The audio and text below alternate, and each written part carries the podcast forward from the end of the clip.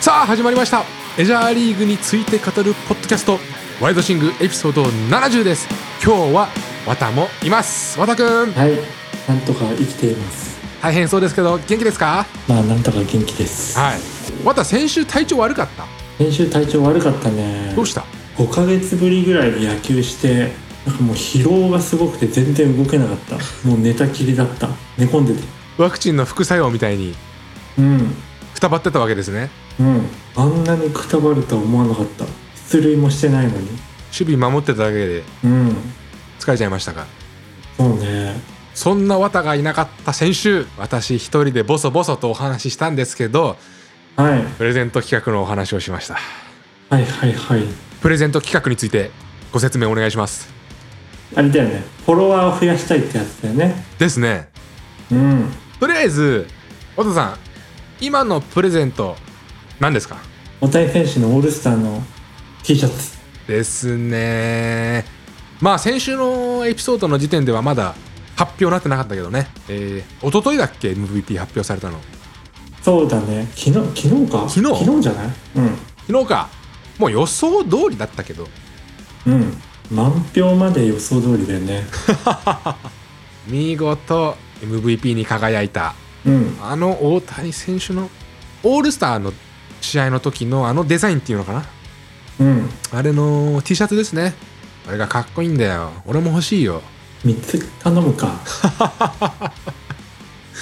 これをね抽選で選ばれた1名の方にプレゼントっていうことなんですけど、はいえーまあ、先週の時点でははっきりとこういう応募の仕方っていうのは言ってなかったんですけど発表しますは先週のエピソードで言ったことと変わらずいうん僕らの Twitter フォローとうんあとこれから僕このツイートフォローしてくださった方にプレゼントしますっていうツイートするんでうそれをん、リツイートしてくださった方々から選ぶとそうだねでですね皆さんあのーこれから僕いろいろツイートするんですよツイートにツイートが重なってってうんえどれリツイートすればいいのってなると思いますうんなので大丈夫ですどれかリツイートしてくださいそうだね記憶がね残るからねえどれリツイートすりゃいいのよってさ 結構こういう企画でさあるじゃんうん俺もそうあの応募する身として経験あるからうんだから大丈夫ですとりあえず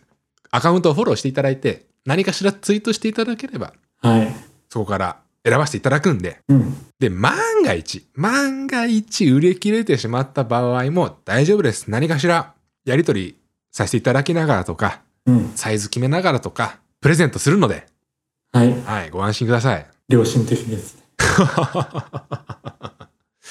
で、早速ね、ありがたくうんフォローしていただいている方々がいらっしゃって本当に嬉しいです。ありがとうございます。はいありがとうございますなんか恒例イベントにしていきたいですね。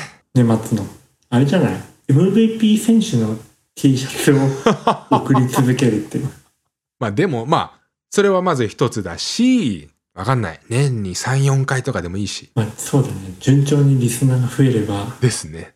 そんなこんなで前置きが長くなりましたけど、まあ今日は普通のエピソードやります。うんメインテーマ。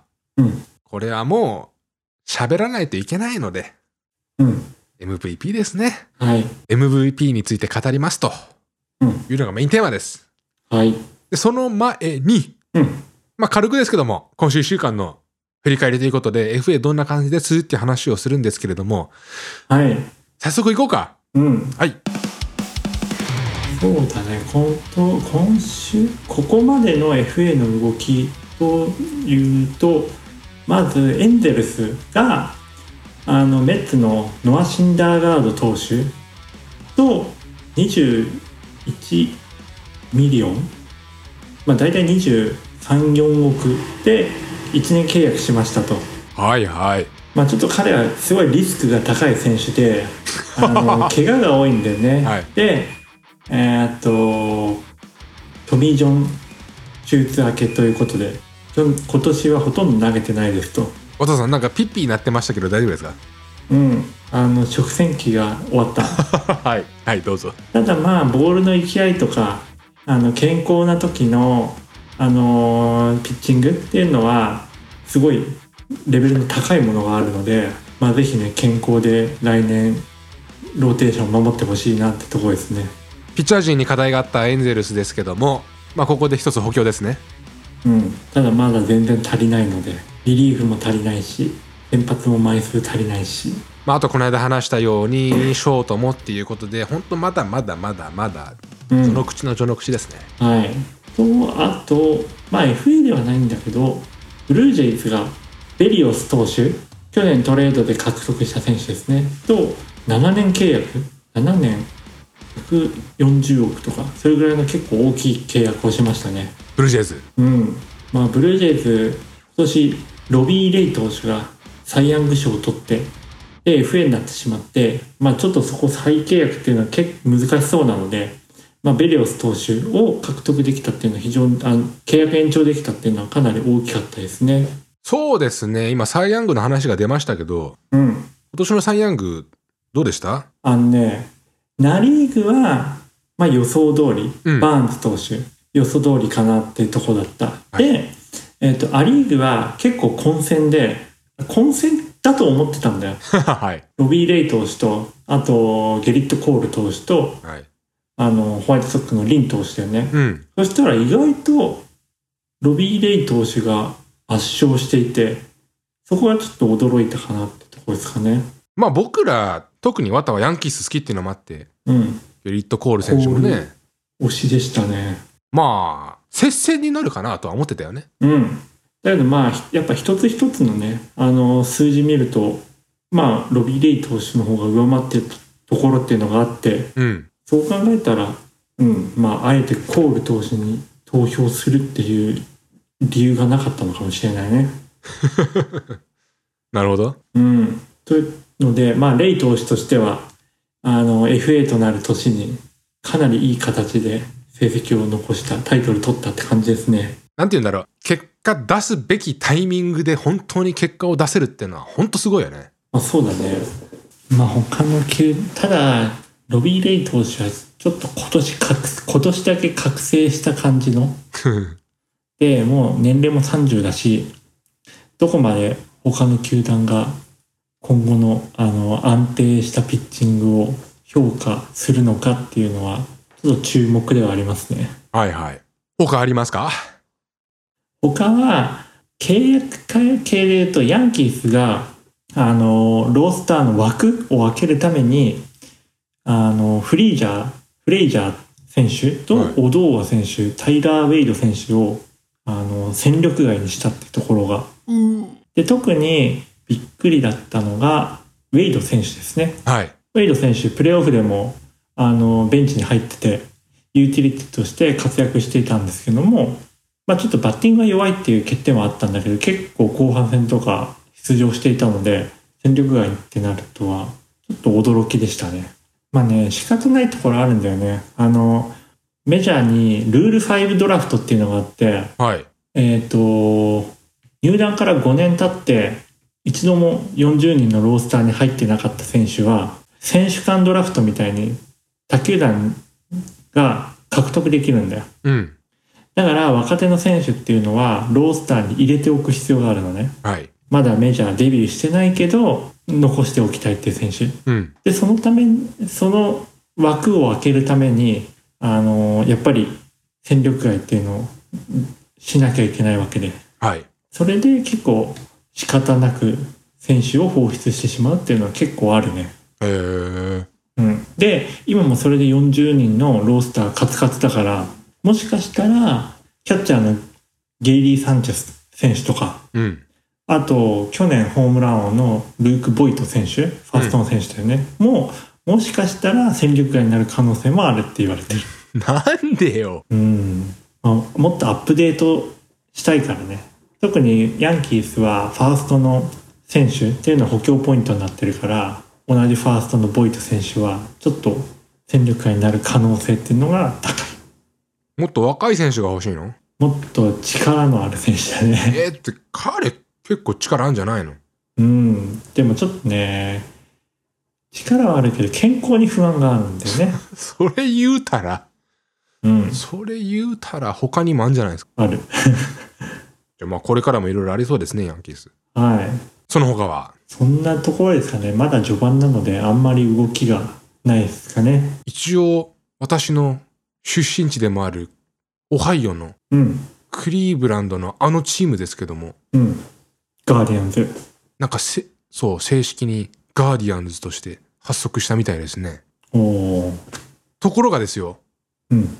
聞いたところによると、ガーディアンズになった初日のうん。オフィシャルストア、うん。ようわからんけど、なんかお店のその、 看板うん。が初日に落っこちたらしい。オフィシャルストア、その、あれ実店舗ってことそうそうそへえ。縁起悪いよね縁起悪い。う。縁起悪いったらあれはしないよね。うん。っていうのを Facebook で見ました。なんか、そういうのさ、あんま日本で出てこないから さ、僕知らなかったんだよ、そのニュース。出すほどのニュースでもないしね。え、でも面白くな い面白いそういうのさ、公式アカウントでツイートしていこうよ。チーム名変更初日に看板が落ちるってね。うん。ウケヤるよフーニュース絶対扱わないじゃん。 まあね。なんかマニアックだよね、めっちゃ。うん。まあ、それを見て僕はニヤニヤしてま したよ。ワロタっつって。どうよ、インディアンスは。あ、いや、ごめんなさい。インデガーディアンス。ガーディアンス。慣れなガいーディアンスは、ちょっとまだ時間がかかりそうかなってところですかね。で特にこのと、このオフのトピックとしては、サードのホセ・ラミレス選手はい。が、まあ、あと2年契約が残っているものの、うん。その後の契約延長っていうのは結構難しいかなって思ってるし、はい。あと2年で、このガーディアンズがプレーオフ望めるかどうかっていうのは怪しいので、はい。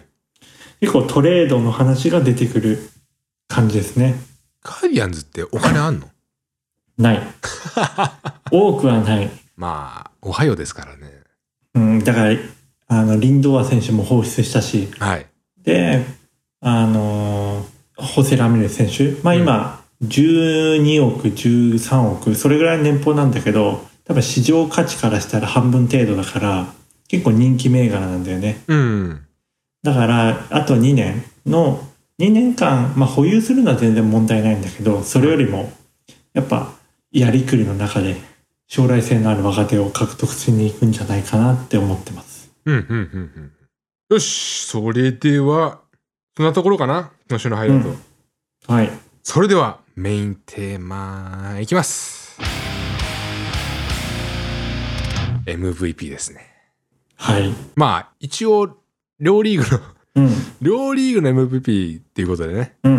いいですかうん。はい。そうだね、まあ、今年あのこれまで初めてだったのが、うんその MVP の発表の瞬間っていうのを、うんだからテレビで放送していたっていうのが、ああ、うん、意外でしたねまあもちろんこれまでは候補が日本人の候補がいなかったっていうのもあるんだけどうん。朝8時に中継してましたね見た見た まあ途中前だけどねうん。はいで結果としては満場一致の大谷選手でしたねはいはいはいはい。なんかさ、うん思ったんだけど、うんこの結果をうん見守る俺たちの心境って、うん大谷選手選ばれないかな、選ばれるかなっていうのじゃなくて全く。うん彼が選ばれないっていう歴史的失態が起きないかどうかをチェックするみたいな感じだよ ね。それもなかったの。そうもう100%選ばれると思った。あ、そうで、どう全然ドキドキしなかったよね。だから、まあ、なんか、謙虚でしたね。そうだね。本当にそうだね。本当に。去年のアブレイユ選手とかフリーマン選手は、はい普通に呼ばれて涙ぐんでたんだよね。うん。だけど、なんか、あ、はい、どうも、みたいな感じだった。 え、それ逆に謙虚じゃなくないうん、まあそう だね。あ、はいあ、だよね、みたいな。うん。だからけん謙虚ってなんか彼のこのインタビューの受け答えとかそういう話だと思ってたんだけど。まあそうね。それも含めて。で、まあ意外だったのが、あれだね。セミエン選手があんまり票が伸びなかったっていうのが、あ個人的には、まあ確かにゲレーロ選手、ゲレーロジュニア選手、すごいバッティングのいい成績残したんだけども、あ。はい。セミエン選手はセカンドで、まあちょっとね、あの打率とか、出塁率とかが低いんだけど、ゲレーロ選手に比べたらね。うん。守備でかなり貢献していたっていうのもあって、まあ、結構ゲレーロジュニア選手と、まあ、並ぶぐらいなのかなと思いきや、うん、そこで差がついてたっていうのがちょっと驚きでしたね。なんでだろうね。うーん、まあ、やっぱゲレーロ選手があまりにも打った打打ちまくったってところで その守備のネガティブなポイントを隠すほど、前言ってたけどさ、うん、 MVP 選ぶにあたって、ファーストとかはきついみたいな話してたじゃん。うん、もうよっぽどホームランレコード塗り替えるぐらい打たないと。っていうのは守備もよく見るようになったって話なんだけどさ。そうね、まあそれでもっていう話だよね。うん、まあかなり打ったからね今年のゲレーロジュニア選手は。はいはいはい。はい、というので、まあ、アメリカンリーグはなんか、あれだね、議議論の余地はないないかもね。はい。じゃあ、ナ・リーグの方ですね。ナ・リーグの方は、ブライス・ハーパー選手、かなり接戦でしたね。これさ、結構俺は印象的だったんだけど、うん、まあこのポッドキャストでも、割と終盤の方になってからさ、綿がちょくちょくさ、うん、彼が、これはもう MVP 級に今活躍してるっていうのを、ちょくちょく言い言ってたんだよ。うん。でも、それ終盤になってからじゃないそうだね、あのね、前半は、いい当たり続いてたんだよ。うん。だけど結構ね運が悪くてもともとハーパー選手シフトで苦しんでた選手だったんだよねはいはい。で前半もかなりいい当たりは続いてたんだけどまあ結果には出てなかったっていう感じでうん。ずっとね多分開幕の時からね調子は良かったんだよねはい。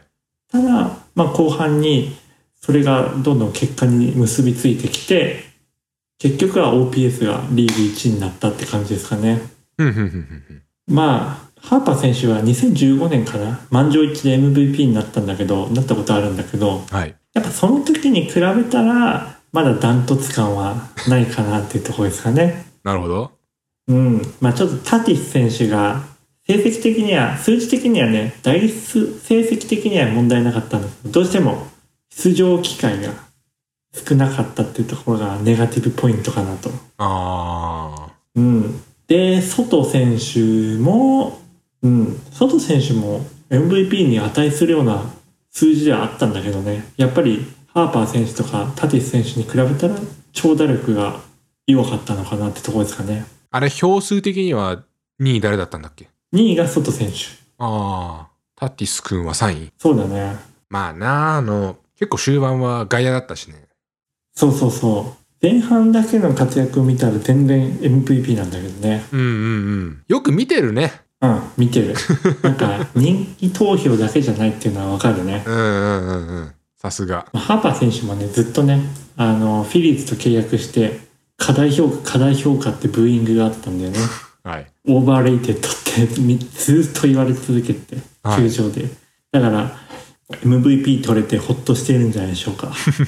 まあ、リーグの方に戻んだけどさ、うん。大谷選手の今年の活躍っていうのは、うん。本来の能力を発揮できたら、普通にいけちゃうぐらいな感じなのか、うん。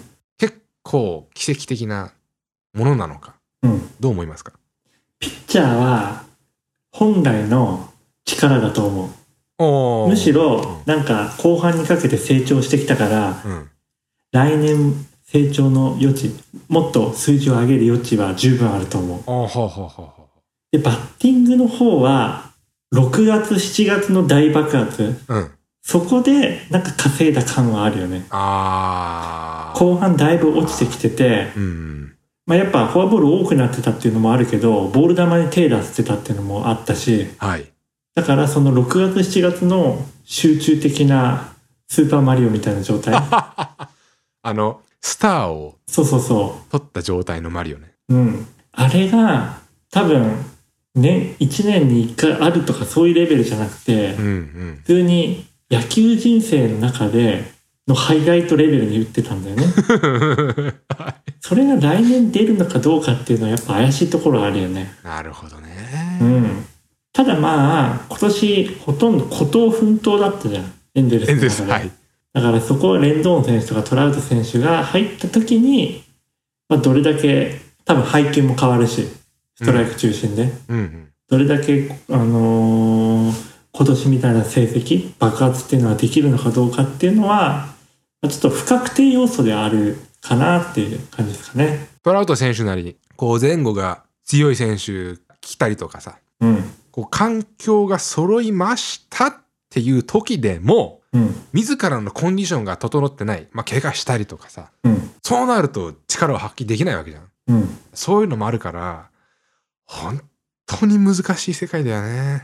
そうだね。まあだからこそ、ううんまくいった時の感動っていうのが大きいし、うん。まあそれがファンとしての楽しみだね。そうだね。うん。まあ、まだ27歳来はい年28歳ということなので、全然今年と同じ成績かそれ以上のパフォーマンス出すっていうのは可能性は全然あると思うし自自分も期待してますねうんうんうん。どう、どうなるんだろうな。なんかさ、もう、これがうん普通になっちゃうのかなってのもちょっと怖いし。そうねなあのさ、例えばさ、うんイチロー選手。うん結構もう、なんか、凄まじいことしてるんだけどさ、うんもう慣れてきちゃうじゃん。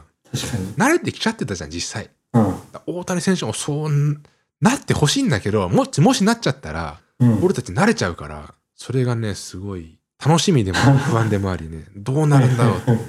そういう感じだよね。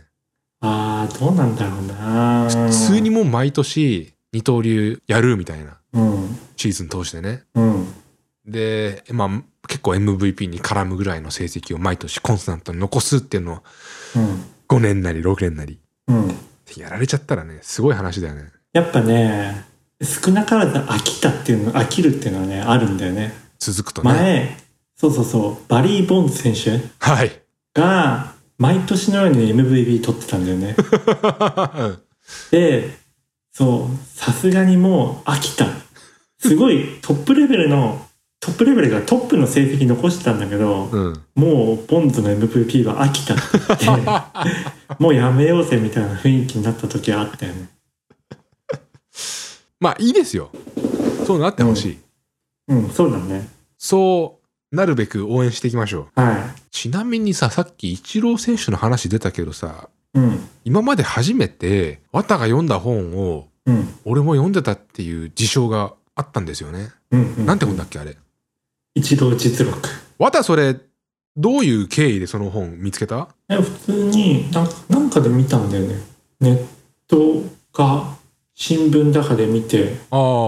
あ面白そうって俺はさ、俺こう見えてね、結構ちゃんと新聞読んでるんですよ。ほう日本経済新聞の電子版をちゃっかり見てまして、あそうなんだあのね、夕刊だったと思うんだけど、あじゃあ同じかも僕もゆあれ日経新聞の電子版契約してるじゃあ多分同じやつだよ。あの、夕刊でね、本紹介してるコーナーあんじゃん、後ろの方に。うんあれで紹介してて、あの記事がね、書き方がうまいんだよ。すげえ読みたくなっちゃって。うんで、アマゾンのね、Kindle かで 読んだんですよ。うんいや、俺思ったんだけど、あの、うんイチローさんってさ、大きな怪我してないじゃん。